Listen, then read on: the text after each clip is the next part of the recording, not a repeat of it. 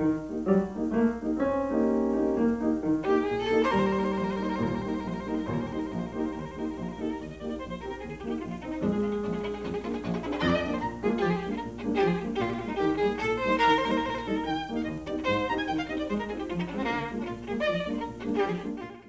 众朋友们，你们好，我是丽丽。写一封信给我是两个好朋友开办的播客邮局。您将邮件寄到 send send me a letter at hotmail dot com。我和我的搭档心理咨询师依依会聆听你的想法和感受，在播客里面给你回信。我们认为分享有意义，倾听有意义。写一封信给我，不论你在想什么，都会有人在听。您正在收听的这一段是后期补录的，之所以存在，因为这第一期播客的内容实在有些松散，而我们是一档新节目，应该尽快阐明做节目的初衷，不然可能会浪费听众试探的时间，我们就很过意不去了。那么，以下的五十分钟，您将听到依依和丽丽聊疫情、奥运、板垣育二和他花束般的恋爱。敬请收听。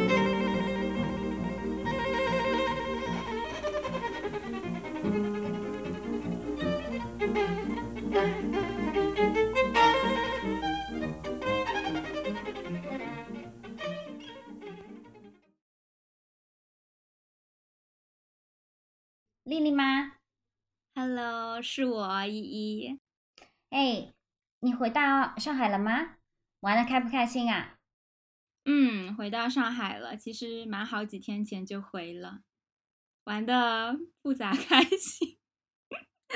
为什么呢？哎呀，我来先跟听众介绍一下背景，就是我大概是上上个星期去了重庆。上上个星期不是正好是江浙沪这边刮台风的时候嘛？我去了重庆，因为是老早定好的行程，我也不能说不去就不去了，那样子亏损就太大了。烟花对不对？对，因为烟花，然后呢，我的航班就被取消了。于是我是坐了十二个半小时的高铁去的重庆，在重庆玩的还行。后来我们觉得重庆实在是爬山、爬坡、爬楼梯太累了，于是我们就很快玩了两天，就去了成都。然后到了成都之后，成都出现了新冠患者，于是我的旅途就这样子泡汤了。出现了患者之后，我就不能去任何的热门景点。最后，我就在成都的动物园一个几乎没有游客的地方逛了一个下午，作为我旅途的终结。然后我就很快买了飞机票回了上海。这就是我的旅途，你说开心吗？充满着意外和惊奇，也是一种体验啦。可能不是开心的体验，但是是一种体验。对，是一种体验。看到成都出现新冠患者之后，政府也不知道是不是政府倡议啊。但总之，我住的那个附近的那个医院，在出现新冠患者的那一天就开始排超长的队伍打疫苗。那些之前因为种种原因没有时间去打或者拒绝打的人都去打疫苗了，想要 抓住最后的一些时间，尽快给自己上一层保护层，不然太危险了。嗯，疫情没有想到又重新死灰复燃吧，在国内哈，然后居然已经两年多了。嗯，感觉好像做梦一样。这个疫情反反复复，反反复复，然后真的就是感觉到，怎么说呢？一个人有，全世界都不安全。所以，我们跟世界的联系其实非常比我们想象中要更紧密一点。其实国内这一波怎么会成都出现患者？成都的那两个、三个患者是因为去了张家界，应该是湖南的张家界玩。然后从那边感染回来的，然后张家界那边的疫情好像又是从南京传过去的。一开始国内的疫情起来是因为南京机场出现了病例，然后呢没有及时的管控好，这些病例就传播到了全国各地，然后各个省都出现了一例两例这样子。所以这个真的是非常快，然后它如果是管控不力，嗯，就很容易传染。而且我身在英国的话，其实感受又不一样。英国因为英国现在是全靠疫苗挡着，它已经不管什么管，没有什么管控措施，大家都是像基本上是平常一样的这种生活，导致于它感染率很高，但是死亡率不高。可能因为我在两个国家都有经历过这个疫情，我觉得其实是应该双管齐下的，可能才是最好的方式方法。但每个国家都有每个国家不同的方式，所以我们只能去适应。但是知道这场疫情对我们人类来说是一个提醒吧，其实就是团结还挺重要的。就是说，是一个我们人类共同需要去面对的一个问题，而不是一个国家。我记得疫情刚刚出来的时候，大家都说是武汉疫情、中国疫情、China virus 类类似的。到今天二零二一年了，已经八月份，它是一个全球人类必须共同要去面对的问题，甚至是一个国家不好，全世界都不能开放。嗯，对我们世界是平的这个概念重新有了一个思考。我内心是这么觉得，因为包括我在疫情中有飞来飞去，我在半年中有隔离了两次嘛，就深深的感到这种疫情和国家的对外的一种切断是多么的对个人来说的痛苦是多么的大，一刀切的国家一个政策，但它落实到每一个人身上，它的那种痛苦和不方便，不方便算了，和痛苦和造成的那种挑战性，是真的只有个人才能够知道的，所以也是我在。嗯，世界中的一个小蚂蚁的一个感悟，就是我们每一个人每一个人的感受都是很重要的。嗯，哪怕这件事情对你来说再鸡毛蒜皮，但其实分享出来，它可能还是有点意义的，让你知道在某个地方某处有一个同样的小蚂蚁，也在经历过跟你一样的事情，同样的被一刀切或者这种政策而感到非常的苦恼。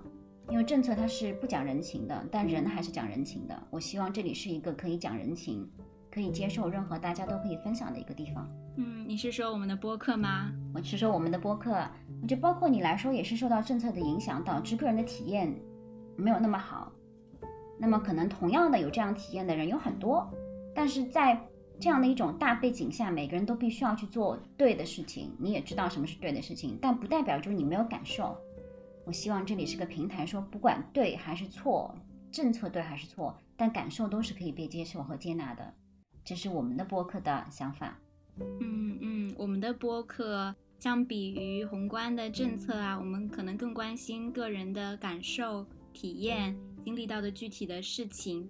我们在这边聊的也大多都是我和依依真实生活当中遇到的事情，然后想到的问题。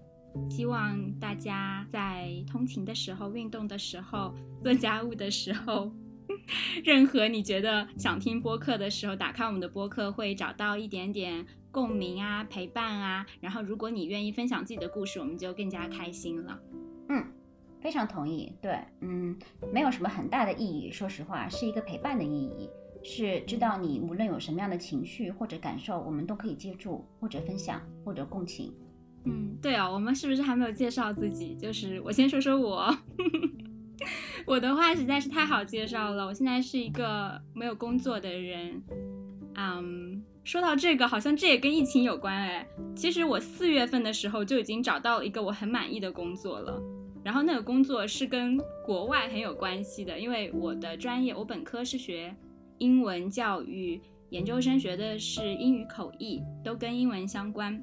所以我四月份的时候找到了一个也是跟翻译啊、跟英文啊这种东西有关的一个工作，但是呢，那个工作是需要强海外对接的，做那个项目的目的也是吸引外国的人来到中国。所以你知道现在在这样一个疫情的大背景下，这个项目就没有启动的意义，所以他就一直拖延着，一直拖延着，现在竟然已经八月份了，也太快了。我的个人生活真的不仅是旅游这种小事，上班这种大事也受到了影响，所以我现在就还是一个不在上班的人。这就是我大概的自我介绍。一一说说自己呢？我是一个在上班的人。嗯呃，那我的工作其实是心理咨询，然后是伦敦大学的心理咨询博士，但这也是第二次。的一个重新的破圈，因为我之前在国内的话是做公共关系的，是完全一份外向的工作。嗯，心理咨询反而不一样，它需要在内外在内向去思考。那我发觉在做了十年公关之后，公关其实非常不适合我，因为我本身不是一个很外向的人，我更偏向于内倾向型思考。那么也是这份职业让我觉得有人倾听你的情绪其实是非常重要和。一种幸运，我很多次在嗯担心和焦虑的时候，或者自己有过觉得比较难的路，我很感谢曾经聆听我的人。那么我现在希望能够做那个手持火把，把这个火种传下去的一个人。所以我和丽丽会有这个想法，说其实我们的播客不是想要嗯谈谈论什么大的东西，就是可以去分享一些你心目中、你心里面的一些随时有的小情绪。我觉得这个其实这个工作很重要。嗯，我不是一个心理学工作者，但我是一个心理学爱好者。我认识依依，就是因为在我上一份工作的时候是做出版的，然后依依是我的作者，他出了一本心理学科普书籍。啊，还有在日常生活当中，我也经常是扮演那个心理问题、生活困扰倾听者角色。嗯，这就是为什么我可以和一个真正的心理咨询师 做这样子一档，嗯，不完全是关于心理学，但是是和大家的心理感受息息相关的博客。因为我也喜欢，然后我也算是还蛮有经验的，因此我和依依这个心理学家组成搭档，开了这一档播客。是的，我和丽丽其实有一点相似，虽然我们年龄相差挺大的，但是我们我跟丽丽都属于对世界充满好奇的人。嗯，我们会对身边的一些很小的事情，也是为什么我们当初合作非常顺利的原因，因为我们都属于对一些别人可能会忽视的小事特别惊讶的人，会对那些别人觉得嗯不值一提的小事充满好奇，然后会想要去探索，然后会想说为什么，然后会惊嗯因为一件小的事情就进入一种很深的层次的讨论，然后彼此就惊讶的那种很开心，就是那种很深层的那种。交流，但可能是因为非常非常小的一件事情，所以我觉得我们其实对每一个人的心思都充满着一种善意的好奇，以及想要去接住的心态。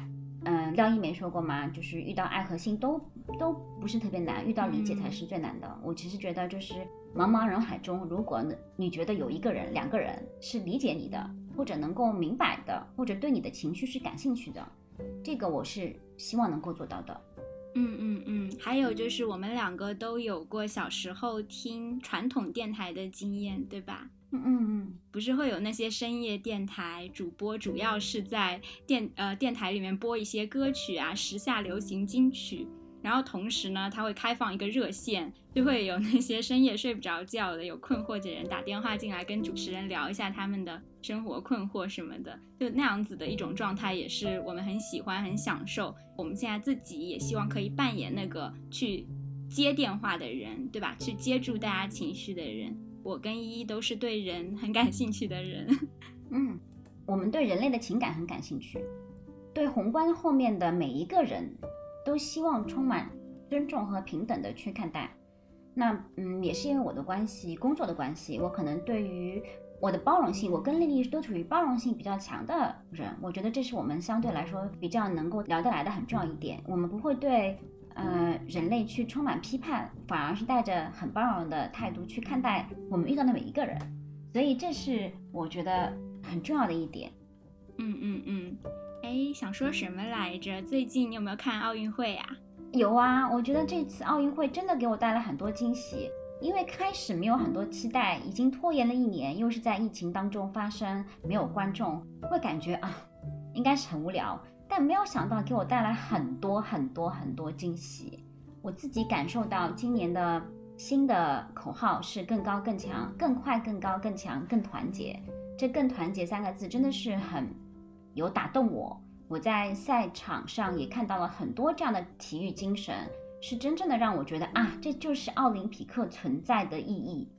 东京推迟的时候，想说啊，劳民伤财的办一届奥林匹克有什么意义？甚至会这么想。但是当你真正看到运动员们在赛场上尽全力的去为自己的国家去努力，以及他们比赛之后那种互相的支持，是非常非常打动人心的。嗯。要好像热血燃起的感觉，呃，我是有会被非常打动到，而且我觉得这一次大家对比赛的结果，真的反而不像以前那么重视，更重要的是能不能够有，比如说自己的最好的成果，是不是在这个这一块里面，这你自己的田地里面有做出进步？我觉得这就是一个整体的每个人的意识都在前进的一个很很明显的证明。嗯，为什么会有这种感觉呀？因为，诶，我好像在微博上面刷一刷，就是那种民族主义的情绪还是非常强烈的呢。为什么会让你觉得这一届大家好像对结果没有像以前那么 care？嗯，我看到很多例子啊，比如说王春雨，她没有说拿到奖牌，但是她跑出了女子最好成绩，在自己田径的那个两百米。包括苏炳添，他也没有拿到任何奖牌，但是他跑出了亚洲人能跑出的最好的成绩。还有很多很多，我们之前在田径这一块不是说特别的强，但是很多的新苗子跑出来，他们有比自己的，呃，成绩都提提高很多。我觉得大家都有看到，嗯，微博上本来就是声音，可能有各种各样不同的声音。虽然一部分还是为了金牌在鼓掌，或者是为了觉得金牌是最重要，但是我们也可以看看，渐渐的看到啊，其实输赢不重要，我们整体体现出来我们一个国家的风格和我们每个运动员的拼搏的精神，其实是很激动人心的。我也觉得，像奥运这种赛事啊，每一个个体的具体的运动员，他们想要突破自己的极限的那种努力，是最打动人的。嗯，非常非常同意。就是他说说的，其实拿到人生来说，我们也是每一个人都在跟自己比赛。我们的对手不是任何人，我们的对手就是自己。能够做的比自己的现在的程度更好那么一点点，就已经非常困难了。我记得苏炳添在知乎上有一篇文章说，提高零点一秒有有多难？他说我提高零点零一秒，大概用了三年时间。类似于这样的一种说话，就说其实我们可能都是一只在生活中爬的蜗牛，能够比现在的自己爬出那么多一点零点零一秒的距离，其实已经非常不容易了。每一个人都是孤独的跟自己的比赛着。那么我我们希望在你觉得你很孤单的时候，其实你身边有另一只蜗牛也在慢慢的爬。对啊，对啊。哎，我不知道，哎，我自己是觉得发生一点，哪怕是很微小的事情。不管是开心的还是不开心的，有一个见证者对我来说格外重要。我觉得整个不管是谁的人生，好像最重要的事情都是需要被见证，是这样吗？我经常是这样子想的，但我不知道大家很多人大多数人是不是这样想的。我倒没有这样的想法，可能我的成长的环境一直比较孤单，因为我比较小就离开家，很多事情都是一个人去面对的。但是我有一个很好的习惯，就是我会见证那一刻对我来说比较重要的时刻。嗯，比如说我之前在国内是因为妈妈去世，所以匆匆的赶回国。嗯嗯，回到英国之后，自己就陷入了相对一个比较抑郁的状态。嗯，但是因为我自己对自己的情绪的变化比较敏感。所以我有清晰的感到那一刹那，我可能稍微能够有一点点勇气跑出去运动啊，或者去，愿意跟别人去倾吐，或者是愿意去说一些之前并不想触碰的话题。到现在可以重回工作岗位，每一个情绪我都有自己见证到，或者我自己有记录下来，在自己的脑海里面有一个像，就是有一个记录本。那么可能每个人对待见证的方式方法不一样，但是有人见证固然好，但最重要的是自己要去鼓励自己。比如说我会说啊，你今天可以去上班了，你今天可以接第一个病人了，自己下意识的鼓励自己，跟自己说啊，你做到这一点了。类似于，哎，这些小小的变化，你不会有很强的冲动想要跟家人或者朋友分享吗？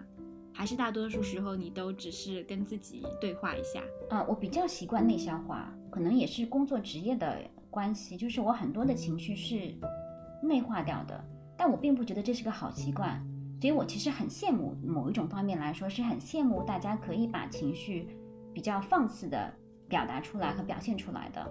我不是这样的人，但是我希望这是一个平台给到大家，因为我知道很多东西内化在。自己心里面，它会造成一定的内耗，嗯，但是因为很多习惯也很难改。丽丽，你也知道，我们也是慢慢的才能够互相交流，然后达到一个彼此能够呃沟通的状态，对不对？我们俩都不是一个特别快热的一个人，相对来讲都蛮慢热的，所以嗯，我也需要慢慢的打破自己的壳。那么我也希望有这个平台帮助我，说实话，去更好的。随时随地的去在当下表达自己的情绪，而不是把它都包裹起来，去内耗，去内化。嗯，就是说你其实是希望自己能够更多的把当下的感受分享出去的，对不对？嗯，我是这么想，但是其实对我来说蛮困难的。嗯，因为我不觉得会有人听，所以我希望，也就是为什么我们当初想做这个播客，我想说，无论你现在想什么，都会有人在听。嗯，总会有人在听的吧？人这么多，大家都不一样。哦，我今天其实特别想分享的一个是什么？就是前几天你给我发的那个花束般的恋爱。你给我发的时候，我其实那个电影已经在我心里面存了很久了，我老早就想看了。我看电影一直都是很看缘分的，我不会说固定这个电影。挺感兴趣的，这个星期一定要看完。我觉得绝对不会的，只是看当时那个心情以及有没有碰上看的机会。也就是在国内，其实也就是有没有正好遇上资源。然后今天正好遇到了资源，也有心情，也有时间，所以就打开来看了一下。今天下午看完的，真不错，不愧是我的板垣育二。板垣育二它有那种很细腻的打动人心的节奏。也没有说很华丽的布景或者很华丽的那种设置，但是总会在某一个点就会就会内心觉得啊，他怎么这么懂人性，或者他这么懂人心？嗯，我觉得这个很难，就是一定是一个很细腻的人。对，一定是的。我看他编的剧，那些小小的情节、小小的细节，我就会脑补，觉得他平时肯定是有一个什么小本本，专门记录一些他觉得很日常，但是又有点意思的细节。比方说个什么面包掉落在地上了，当时那种心情；比方说，哎，这个花束般的恋爱里面有什么？啊，比方说他们听到、看到有一个有一对情侣，他们共用同一对耳机，一个人左耳，一个人右耳。他把这些其实大家很多人都平时有碰到的，然后心里会咯楞一下的细节都记录了下来，用进他的剧本里面，这是他非常厉害的一点，也是他剧非常贴近人心，让人感到细腻的原因。然后另一个就是我看了他很多剧，感觉他最最感兴趣的话题之一，就是在研究两个人之间的恋爱关系变化的那种过程，有没有？我印象里面，我看的几部的结局都是分开的，没有一部是持续在一起的，好像每一部都是快乐的分开，包括花束般的恋爱也是，仿佛在他的观点里面，爱情是不可能一直新鲜的。但是事实是这样吗？其实我是对很多事情，就包括这件事情，都是抱有那种。我有一个稍微有一个倾向性，但是我又不能非常确定我的观点是对了的，这样子一种状态。就比方说，关于这个恋爱关系是不是最终一定会走向僵局，然后分开是一个更好的选择。其实我内心，我仔细想一想，我内心倾向的答案是比较消极的。不管是我看过这些影视作品，还是我亲身见证过的几段感情。长辈的感情，还有我自己的感情经历，种种这些所有加起来，都让我持一个消极态度。所以每一次板垣把剧本的走向写成一个消极的结尾的时候，我就都会觉得很真实。像这个花束般的恋爱，他们最后结束，就是我感觉啊，原因主要就是因为那个男主他已经在社会的打磨之下，变得彻底不是原来那个自己了，对吗？嗯，主要原因应该就是这个吧。但这是好事吗？还是坏事？其实不是没有一个固定。可是感情不能够维持下去了，总不是好事吧？不一定啊。我不是辩证的说，我是真的觉得不一定。两个人如果在一起没有当初的感觉，如果没有彼此互相的责任，他其实分开并不是一个糟糕的东西。我觉得我如果从我看。半圆幼儿的角度来讲，我觉得能够文明的分开是现代人的一种幸运，因为很多分手是很不堪的。我觉得他虽然是在写分手，但是他都能够写很温柔的分手。其实他已经对人类或者他对人人性的描写已经是非常非常温柔了。因为我看到的很多的分手其实非常狗血或者很糟糕或者是很不体面，他维持了人类最后的在爱过之后的那一点体面，其实非常，我觉得下笔已经很温柔了。我是这样觉得，我觉得他一定是个温柔的内心的人，因为他说的恋爱也是用温柔包容的。我觉得其实爱情跟所有的东西，婚跟任何的东西，任世界上任何东西，只有改变是永恒的。我们人在成长，我们人在变化。有些人其实他只在变化，他并不在成长。那么有些人在成长，甚至有些人在后退。那么最重要的是两个人能不能以同样的速度一起走下去。如果一个人在倒退，另外一个在在也在倒退，那么就可以。如果一个人成长了，一个人没有在成长，那么他们势必会分开，或者是他们的感情就势必会遇到很多挑战。我们在找的这个对象，是不是我们要一爱一辈子的一个人呢？而是那个人能够跟着我们的改变而一起改变的这个人，那么可能这两个本身是不是一件东西啊？我想起一句歌词，赵英俊填写的，他说：“完美跟完整不是一件东西。”这首歌是王菲唱的《清风徐来》，那句话非常打动我，就是完美和完整不是同一件东西，而且是不可能在同一个时间 keep 到的，你不可能又完美又完整。白居易也写过嘛。彩云易散琉璃脆，美好的东西都是短暂的，但如果你要长久的东西，你就要做好长征、斗争、坚持的一个准备。但是如果你要美好的、凌厉的、呃灿烂的，就像烟花一样，它只能是短暂的。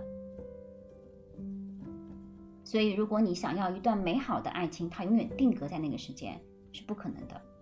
这不是我们人生的。pace，速度，我们人生是要动的。那美好的，就像你拍照片，丽丽很爱拍照片，丽丽会想要那种把事情那个美好或者不美好的一个瞬间停留下来的欲望。我觉得这也是为什么他对爱情也充满着怀疑，因为他很想内心把那个那个时刻给定下来，像冷冻在冰箱里一样。我可以从一个过来人的角度来说，或者是说我经历的人生来说，那是不可能的。越美好的东西，它越短暂。但是，如果你希望他能够同样的跟这个人，嗯，去经历人生的话，那么人生本来就是很多坎坷和苦难的，或者是挑战的。那么，这个人能否以与你一样的速度，或是成长，或是后退，他这个才是比较重要的。我想，我想说，就是说，那么如果真的走不下去，我希望大家能够文明的分手。这一点，我觉得百元一二做的非常的温柔。嗯。在不爱的时候也留有体面。百元他在，这才是文明的象征。我也觉得，板垣他在他那一部《最完美的离婚》里面就有一句很精辟的台词，说：“嗯，结婚是为了更幸福，离婚也是为了更幸福，也是在通往幸福。”我是很赞同的。我刚才说的，说两个人分开总不是好事吧？其实不是说两个人关系不好了，然后分开是比在一起。不好，并不是这个意思。我是说，我更加希望看到两个人可以一直走下去啊，以一个他们适合的 pace 一直走下去。我是从这个角度上说，我觉得两个人最终走不下去了，这事儿就不太好。到底有没有两个人可以一直保持着爱情走下去呢？一辈子如火如荼，他也挺累的。可能是，呃，人到中年的话，想法不一样，因为你很会有很多责任。你不可能全身心的投入在一段恋爱关系里面，你是社会人，对不对？我们还有很多更重的东西，生死、亲情，或者是一个人在专业上面需要有的那种专业精神。那如果你真的要问我有没有可能有爱情一辈子这样走下去的，我觉得大家不要抱有，我自己认为是不要抱有太多的幻想，是宁愿在人生的过程中做好自己的成长，这个可能。比幻想爱情能够给你走下一辈子带来东西更多一点。主要是看着那个电影，你就不得不去想一想，他们两个的问题到底出在哪里？他们做一个怎样的小小调整，就可以让他们能够继续生活下去？还是说这种分开是势不可挡的？因为就像你说的嘛，一个人他随着年龄成长，可能在他的工作中会投入的越来越多啊，至少从学生时代转变到一个。毕业生来说，他肯定是在工作中投入的时间越多，那这也就是在男主身上发生的事实。他开始全身心投入他的工作，然后完全进入了一个大人的社会，有一些什么工作需要的社交啊、出差啊、花很多很多的时间啊、升职啊、做方案啊、熬夜做方案啊，之类的，然后这就使得他再也没有去心，再也没有心思去看他大学时代很感兴趣的文艺作品了。这样子就跟女主越来越没有共同话题，而且更致命的是，女主每一次邀请他看这些文艺作品的时候，他也再也不觉得这是件重要的事情，都没有很认真的去倾听女主现在在关心什么，需要什么。这就这些，嗯，就如果我会在想，如果说男主当时可以在他自己虽然不感兴趣的情况下，但是可不可以更加认真的去倾听女主到底需要什么？表达出他对女主这个需要的重视、关心，然后也很坦白的承认自己其实确实现在没有心力去看文艺作品了，可能自己的爱好也发生了转变。就这些事情，如果能够更加平静的、具体的谈一谈，而不是忽略、逃避每一次都冷落女主的这种情绪需求的话，那他们是不是可以走得更远呢？还是说，因为这个男主本质上就已经变化了？虽然还人还是那个人，但是他的爱好啊、关注点啊、时间分配啊，都已经和之前天差地别，就使得这种分开变得势不可挡呢？是哪一种呢？嗯，我觉得从我观察的角度啊，我我看这部电影的感受是这样子的，就是说，嗯，一旦采取了用逃避的方法在感情中去运用这个方法之后，那么。正常沟通的路就被堵住了，但是我又想说，做到真实，包括其实男主本身可能也没有说对自己足够真实的去去承认这点，说我已经不再是原来那个人了，他并没有跟自己有这样一个对话，所以跟对方的真实也变得异常困难。这是第一点，就是说，当你开始用搪塞或者是逃避的方法来应对感情中的一些需要对话的时候的话，那么这条分开的路就已经势不可挡了。但首先，我觉得男主并没有对自己的内心做一个很好的、真实的面对，因为我们人是很脆弱的，我们人面对自己的脆弱也是很脆弱的。说到这里，我又想说，像女主那样时刻的保持敏感度，因为我跟你是一样的嘛，就是我们其实都属于生活对敏对敏感度蛮高的，但其实我们也必须要承认，这种敏感度对我们的消耗也是蛮大的。他会觉得有点累，因为我们可能对很多东西都有很多的感受。女主可能也是这样一个人。她把自己的生活保持在一个高敏感度的一个频率上，对她来说其实也是会有伤害的，就她会有内耗的。她可能生活在一个相对被保护的环境下，能够有这样的一个嗯奢侈去做这件事情。那男主可能没有这样的一个保护伞去做这件事情。我觉得可能从不同的角度来看啊，跟你分享一下我自己最近也在看，我最近在看，不知道你知不知道英国曾经有一个很有名的。新爵士女歌手叫 Amy Winehouse，她其实在十年前就自杀去世了。今年正好是她自杀的十周年。我曾经非常非常喜欢她的音乐，在她呃自杀呃吸毒过量意外死亡之后呢，我看过很多她的纪录片，因为我对她她的人的性格是很感兴趣的。她就是于属于一个对生活敏感度非常非常高的一个人。她把自己的恋爱经历全部像呕心沥血，她每一次受伤和每一次的。在爱情中的这种跌跌破破，是都用自己的心把它记录下来，放在歌词里面。你听他歌词就是非常非常 raw，非常非常 painful，因为他真的是用自己的心。然后所有他身边的人说，对他是对生活敏感度非常高的一个人。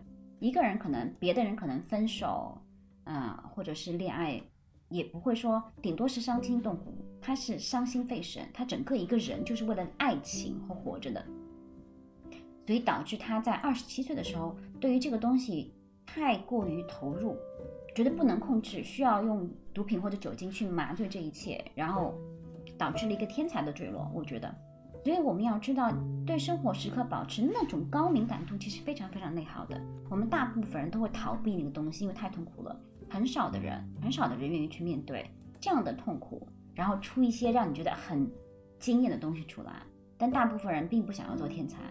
我就想到，我们说到奥运，我们看到全红婵是一个天才，十四岁，她横空出世。但其实我们大部分人想做天才吗？我们并不。做天才需要面对的痛苦，不是我们每个人都愿意去面对的。谈恋爱中，去真正的面对自己的脆弱和自己的改变，也不是每个人都能做到的。我对男主跟女主都充满着了解跟认同，他们每一个人在当下的情况下做出了不同的决定，所以他们的分开。回答你是势不可挡的，什么？这个结论来的突如其然，我没想到也就是说，他们确实是为自己选择了不一样的人生道路，对不对？女主是决定继续当个敏感的人，沉浸在文艺的世界里，包括工作也要选自己喜欢的啊，这也是我的想法。然后呢，男主就是很乐意接受承担生活的经济责任，当一个社会人。他觉得这样子也是个好的选择，但是他在剧里面也说了，他说我很羡慕你现在还有心性去看这些书、这些小说。嗯，他好像不是很清楚自己到底想如何。对啊，我觉得这个是他的问题，就是他没有真正的跟自己面对一件事情，就是自己面对自己跟自己确认自己内心想要的是什么，所以他才会羡慕别人。甚至从心理学上来说，如果你在羡慕别人，那你就是你还不知道你要的是什么东西。嗯，好吧，势不可挡，好可惜哦，两个人都挺温柔的，嗯，可能就是因为他们彼此太温柔了，嗯，生活是需要一个人更加硬实一点去挡风挡雨的，真的吗？不可以温柔抵抗吗？嗯，很遗憾的告诉你，确实是这样子的，嗯。可是这样子，那两个人就会变得很不一样啊。那还要怎样互相欣赏呢？那欣赏另一种东西啊，欣赏他另一种为生活愿意承担责任的那种义气。嗯，可能女主就是缺乏这种欣赏的，对吧？女主是不太喜欢这样子一个人的。对，可能是她的那种要求。嗯，我觉得比爱情更重要的是义气。我觉得一段关系里面，无论是亲情、友情、爱情、社会上工作情，如果能有义气，义气就是彼此尊重，然后彼此承担责任，做好自己，我觉得就其实已经非常非常不容易了。如果能够加上互相欣赏，那么就是啊，完美的不行。但很多时候，其实做到一起已经很难了。嗯，哪里难啊？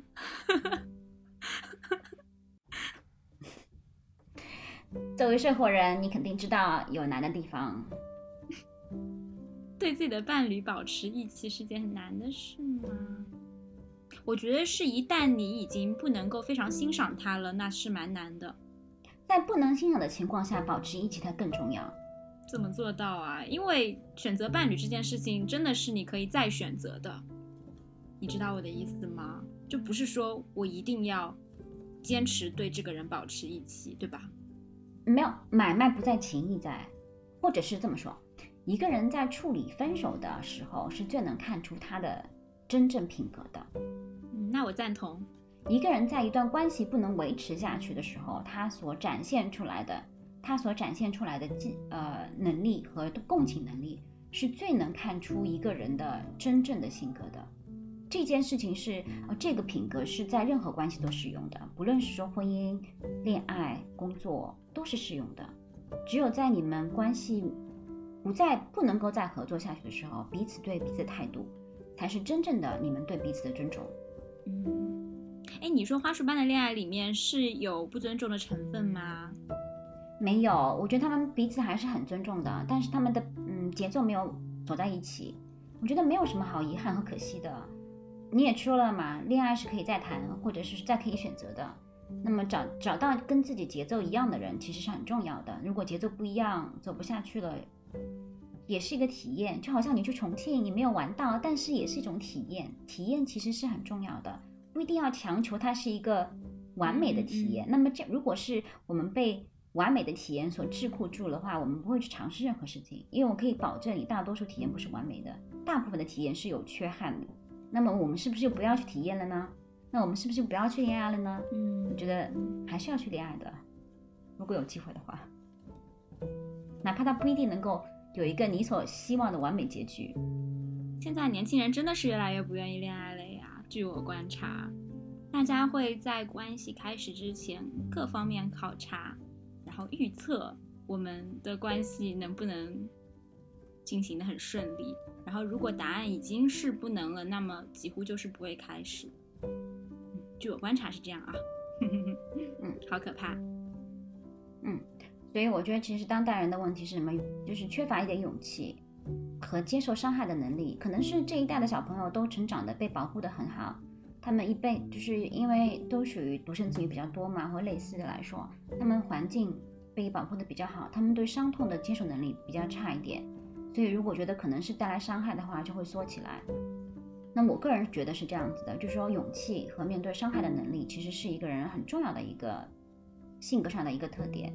那么我可能自己本身来说，因为出国比较早，一个人离家比较早，嗯，对伤痛的事情，我是认为他每一次伤痛都是成长，所以很多时候会做一件事情飞蛾扑火，包括我直接的第二次选择，大家都觉得，因为那是很十年前了嘛，大家都会觉得读心理学干嘛有什么用？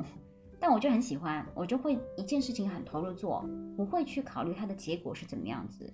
嗯，爱上一个人的话，也是会很投入的去爱一个人，可能并不会有一个，当时没有会想说是不是会有一个好的结果，但是是当下去勇敢做一件事情，我觉得这个是我性格里面非常非常珍贵的一面。到了现在，我也觉得它非常非常珍贵。想要去珍惜它，想要再碰到一件事情，还是会很投入的去做，哪怕它可能最后的结果不如人意，甚至它有可能伤害到我，但是我愿意去做这件事情。嗯，我也是冲动的人，我也喜欢冲动的人，同时我又很喜欢温和的人。我不知道我是不是有毛病？哎呀，这个世界上谁没有病呢？我们都是有病的人呀。不太正常。哦，我想说啥来着？还想说什么？哦，我就是说，我就是说，花束般的恋爱，它好像是不是从头到尾也没有点题，就没有揭示它为什么要叫花束般的恋爱，对吧？我记得是没有，有吗？嗯嗯嗯嗯，没有，嗯，对吧？他说的应该就是说，恋爱就像一束花，刚开始的时候，哦，刚开始的时候甚至是含苞待放，然后呢，不断的接触。啊，一开始的约会，一开始的进一步了解，然后那个花就慢慢的绽放，越来越美丽。当它开到最美丽的时候，就是最热恋的时候，然后它又会必然的枯萎。如果这个比喻真的是板垣的真情实感的比喻的话，那那看来他的结论就是所有恋爱都是花束般的，结局就是必然的枯萎。但是我们可以把它做成干花来回忆，或者它变成另外一种东西，它或者变成一棵树，它更能够挡风遮雨。它变成一个，嗯，岩石，就是嗯，花可能是很脆弱，花期可能很短，但它最后可能会有，对它它的花瓣滋润到土地里面去长出新的东西来，一个小树苗。如果从这样的角度来说，我们每一个体验都是滋养我们，然后它会变化成新的东西。呃，韩国和日本的文艺的片段里面会多一点这样不是美好结局的人生比较真实的相处方式。其实我对于完美结局和发糖完全没有任何感受，因为那个离真实真实的感受非常非常远。人生是因为不完美才那么的脆弱和值得珍惜。如果我们知道我们每个人都有一个 happy ending，我们就不会再去 try 了。就是因为我们知道大部分的时候是不完美的，我们才会特别珍惜美好的时候。嗯，我没有觉得人生大部分时候是不完美的耶，我总是觉得明天一定会更好的。要是不这么想，我也不会辞职了。明天一定会更好的，因为对我来讲，可能有不一样的体验，有新的体验就是很不错的事情，就非常满足了。那未来肯定是会有更多、更新、更好的体验的。如果现在不做任何改变的话，那就会一直在这条轨道上重复一些事情，那就不是我想要的生活，至少不是我想要的现在目前这个年龄段的生活。嗯，以后我也不知道会怎么样。就代表的其实你，其实你就是一个比较会有勇气去尝试新东西的，这个东西是非常勇，这个东西很珍贵，感觉没有什么可以失去的，所以。抱着这样的心态去活着，嗯，一直这样子的去做，嗯。所以最近有状态变好吗？嗯，恢复从前时不时吧，不可能，我觉得没有没有，完全不是，而且我也不会想要去回到从前。所以就是作为一个孤儿来说，我现在作为一个成年人，我是孤儿的话，你永远不会回到从前啊。大概就是说能能不能每一天不要有很痛苦的时刻，就是像以前事情发生之前比较平缓的度过每一天，可以吗？可以做到吗？嗯，时不时有时候觉得啊没问题，有时候觉得啊这日子没法过了，但我也接受这会是一个比较波动的过程。然后我印象很深，就是上个礼拜去上班的时候，有一位病人，他的妈妈三个礼拜前刚去世，然后他在跟我见面的时候，他也说我不知道能不能跟你谈这个问题。我说可以，我说我能回来上班，证明我已经 OK 接受。然后我们就这件事情好好的聊了一下，就发觉彼此的感情是很相通的。我觉得这也是对我来说是一种，原来以前我可能就没有办法真正理解他这种失去和痛苦，现在我就觉得啊，我真的可以，所以对我的工作来说是一种 gift。哦，那么怎么去看呢？对，嗯，对啊，其实对心理咨询师这种要跟人沟通、倾听人的经历的工作来说，你真的是自己经历的越多，肯定是对你的职业帮助越大的，对吧？嗯，sadly 失去的 就是你可能，嗯。是的，就是你你的人你的人生的广度和宽度越大，你能够共情的人是越多，但你未必会想要你自己人生的宽度广度更大，因为对你来说就是一种开拓和痛苦，你知道，是一种改变和强硬的强制的生活，砸了一块砖头在你头上，你受也得受着，你不受也得受着。哎哎，所以说现在你你哎，你上次不是跟我说你也在不断的开拓新的爱好啊什么的，是吗？你说你想找一点可以让你非常兴奋激动的事情来做，你有在继续开拓你的爱好吗？播客就是第一个尝试啊。哦，因为我非常不喜欢，嗯，对对，我觉得我们俩都是有说过这个问题吧，就是我非常不是喜欢视频的方向。方式去分享，我们两个人都很迷恋那种古古早的时候，嗯，打电话进来那种广播的感觉，嗯，所以我觉得播客就是我想尝试的一个，嗯，比较轻松，不那么刻意的去，有机会去让我们也让大家来释放情绪的一个地方，所以这算一个很好的尝试。对我也喜欢播客，我喜欢播客很多年了。我其实刚开始接触播客也是跟我自己大学的专业有关，因为我不是学英文嘛。然后播客就是一个非常好的学英文工具。刚接触的时候，它真的就是我的一个学英文工具。后来不断探索，探索到了一些跟工具没关系的节目，然后播客就进入了我的生活。我本身也很喜欢用声音去做一些表达。从很小的时候，小学的时候吧，我就一直都是代表我们学校出去做演讲比赛的人啊。然后我也在学校做电视台啊。广播台啊，这种一直做到大学都有在做，所以我一直都挺迷恋用声音来表达和接触到观众这样一种形式的。想做播客也已经酝酿很久了，我自己也做过一些我一个人的播客。现在跟你一起做这一档，timing 其实很重要的。嗯嗯嗯嗯嗯，对的，遇到一个能够了解你的人和一个合适的时间，其实是。已经成功了一半了。对我们来说啊，我因为我们也没有什么大的呃目标或者远大目标，我们就觉得能够做起来就觉得很开心。所以对，没有完全没有野心。所以所以现在是能够找到一个自己愿意去做的人，然后有一个我们想做的时间可以做起来，我觉得就已经非常非常棒了。然后我觉得第一期很好的开始，也是希望能够期待有着第二期。你觉得呢？你说第二期会有人给我们写东西吗？不太可能，怎么办？别。我们这期就这样聊啊，这样聊也挺好的，你不觉得吗？就自言自语啊。嗯嗯，我我们到时候就留一个邮箱，嗯，在节目后面，大家就如果想要联系我们的话，就给我们发邮件。哦，这种古早的方式也是我爱的。嗯，写一封郑重其事的邮件，然后我们也会郑重其事的回过去。嗯，好棒哦，好棒哦，我也同意。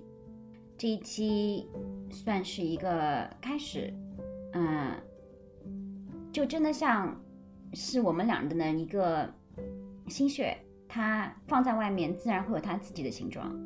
我很期待它以后会变成什么样子，带着期待的心情去做第二期。嗯，我的期望就是我们俩可以一直有时间有心情。这样子聊视频，这对我来说就是一个收获了。然后放出去的话，我真的希望有听众给我们写邮件，拜托了，好想收邮件，呃我也是，好想回邮件，嗯拜托拜托。拜托大家有什么东西就跟我们分享吧。那我们今天这一期就到这儿，嗯，好，下次再见，依依拜拜，丽丽拜拜。大家再见。